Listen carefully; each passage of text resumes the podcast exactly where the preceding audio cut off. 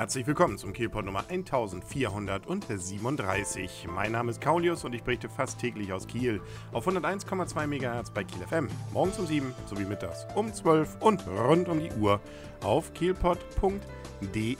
Im Schauspielhaus war mal wieder Premierenzeit an diesem Freitag, die erste Premiere des Kalenderjahres und damit natürlich auch für viele Dauerkartenbesitzer wie mich die Frage, wie geht's denn weiter? Die lange Zeit der Entbehrungen.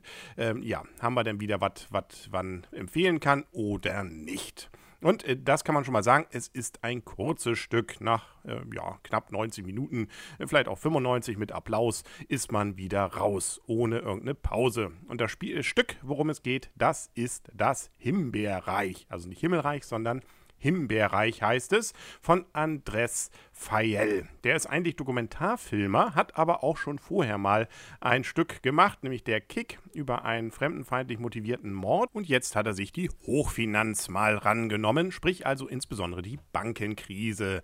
Da hat er eine ganze Menge Leute, nämlich 20, wohl aus den Vorstandsetagen interviewt und daraus dann dieses Theaterstück gemacht, das versucht, hinter diese Fassaden zu blicken. Das bedeutet, wir haben hier sechs Schauspieler auch nur, in Anführungsstrichen, das ist schon eher ungewöhnlich wenig, die alle irgendwie Mitarbeiter einer Bank darstellen. Das sind einmal schon die kurz vor der Rente stehenden Vorstandsmitglieder, die dann nachher auch keine mehr sind, äh, der sozusagen aufstrebende Yuppie oder auch eben zum Beispiel der Fahrer. Und äh, da guckt man sich eben mal so ein bisschen an, wie haben die diese Zeit erlebt, beziehungsweise welche Sicht auf die Dinge haben sie und welche Erklärungen. Und die werden also so gegeneinander gestellt. Dazwischen gibt es dann immer mal Dinge, wo sie alle gemeinsam gemeinsam was sagen. Das ist auch ein ganz interessantes Stilmittel, wo man insbesondere so einen Blick mal in die Vergangenheit von einzelnen Menschen dann sieht. Und äh, das Ganze ist eben verwoben, ja, eigentlich fast eher zu einem Hörspiel, das mit aber doch ein paar Schauwerten bzw. interessanten Köpfen dann auch ausgestattet ist. Insbesondere ist es sicherlich kein Stück, wo man am Feierabend einfach mal ein bisschen abschalten kann und sich berieseln lassen kann. Man muss von vorn bis hinten ziemlich aufmerksam zuhören. Deswegen ist es eben auch gut, dass es nur ein Akt ist, beziehungsweise sind zwar mehrere Akte, aber immerhin keine Pause dazwischen, sondern gleich ein Stück mit 90 Minuten ist.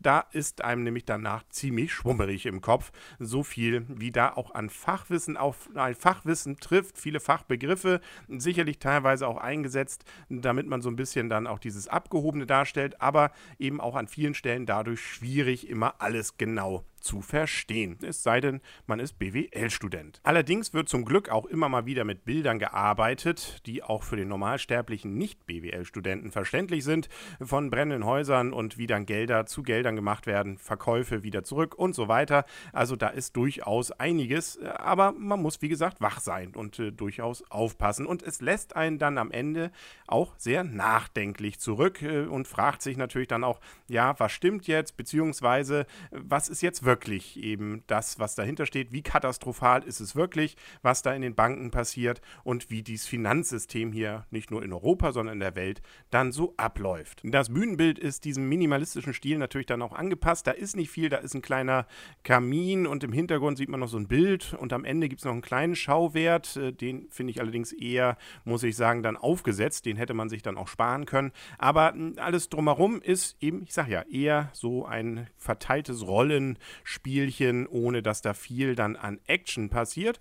Aber ähm, die Schauspieler machen das zumindest und bringen diesen minimalistischen Stil ziemlich gut rüber, sodass es schon eher passt, dass man dann auch die Leute sieht. Da wandert auch ständig dann so ein Sofa hin und her, dass man also nicht nur die Augen schließen muss und zuhören muss, sondern auch gucken kann. Dass die Zuschauer ziemlich geschafft davon waren, merkte man dann auch beim Applaus. Der war natürlich durchaus da, aber der brandete witzigerweise erst so beim vierten oder fünften Mal auf, wo die Schauspieler nochmal wieder wieder auf die Bühne gekommen sind, da wurde es immer lauter, weil ja, wahrscheinlich, dass man einfach diese Schockstarre, die sich dann auch aus diesen Massen an äh, Fakten bzw. Informationen dann ergeben hat, langsam gelöst hat und dann auch wirklich anerkennend dann zeigt, dass dieses Stück eins ist, das man auch empfehlen kann. Nur, wie gesagt, nicht zum Entspannen, sondern einfach zum Aufgerüttelt werden oder zumindest eben zum Nachdenken anregend. Wer jetzt Lust bekommen hat oder vielleicht doch BWL-Student ist, der kann das Ganze nochmal sehen an diesem Samstag gleich, den dem 18.01., dann am Mittwoch, dem 22.01., Mittwoch, den 29.01., Donnerstag, den 30.01., Freitag, den 14.02.,